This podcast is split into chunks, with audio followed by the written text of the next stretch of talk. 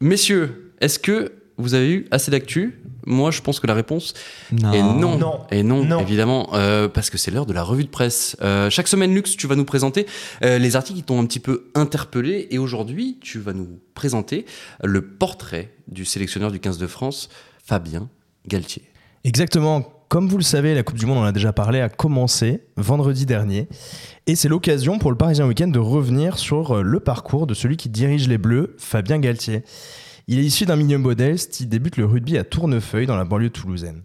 C'est son papa à l'époque qui dirige le club de rugby de la ville, qui vient de créer lui-même. À 18 ans, il intègre le club de Colomiers, toujours en banlieue toulousaine, et il se fait remarquer là-bas pour ses qualités de jeu, ses passes qui sont décrites comme parfaites, et sa capacité à réduire à néant toute concurrence sur le terrain. Il joue sa première Coupe du Monde en 91, mais celle de 99 qui va changer sa carrière. Il est particulièrement visible lors de la demi-finale qui oppose la France à la Nouvelle-Zélande.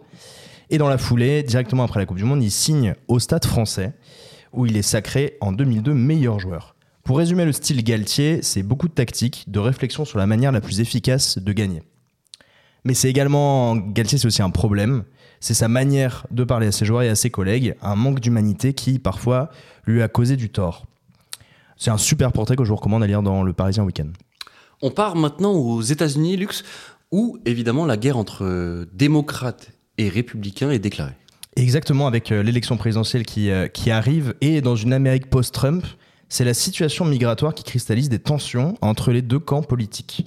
Une situation en particulier, celle de la ville de New York. Son maire démocrate Eric Adams a choqué les associations new-yorkaises d'aide aux migrants en indiquant lors d'une réunion publique récemment, il y a trois jours, que la crise migratoire va détruire New York.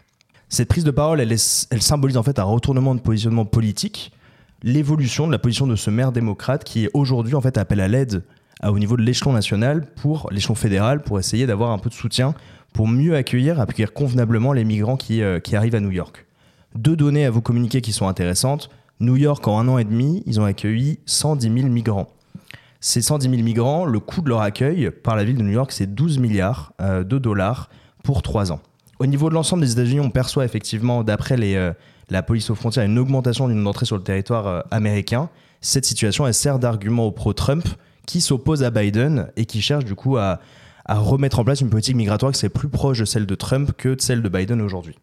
Dans le même temps, un phénomène nouveau, moi, qui m'a choqué et que j'ai découvert dans, dans cet article, euh, il y a des gouverneurs euh, républicains d'État américains qui littéralement mettent des migrants dans des bus et qui les emmènent à New York pour euh, deux objectifs pour, pour eux s'attaquer au camp démocrate en leur refilant d'une certaine manière les migrants et ne pas eux-mêmes accueillir les demandeurs d'asile. On estime qu'environ 10 000 migrants démarquent de cette manière à New York et ça renforce en fait les difficultés connues par les autorités new-yorkaises pour accueillir dignement les, les demandeurs d'asile. Un sujet plus léger cette fois-ci. Euh, tu vas nous maintenant nous parler de, comment on s'habille au travail. Tout à fait, un article très intéressant que j'ai eu dans les Échos Weekend. Euh, on se rend compte que les salariés, les cadres et tous les travailleurs de ce pays ont vu évoluer leur manière de s'habiller au travail. Les salariés aujourd'hui s'habillent de manière beaucoup moins stricte qu'avant, de manière beaucoup plus euh, casual, et ça, ça touche l'ensemble des secteurs économiques de notre pays.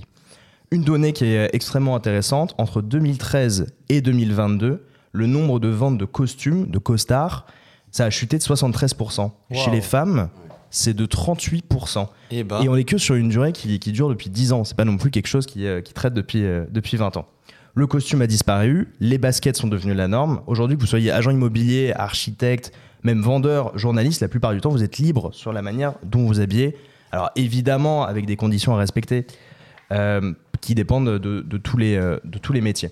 Cette tendance s'est renforcée avec le Covid, parce qu'on a habitué les télétravailleurs à faire des visios quand ils étaient habillés comme ils le souhaitaient, et que euh, du coup ils ont eu du mal à revenir dans leurs anciens costumes.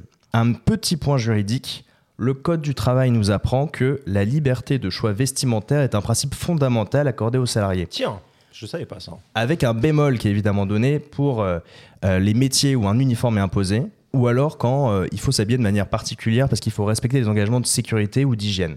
Par exemple à l'hôpital, à la boucherie, dans le BTP ou autre.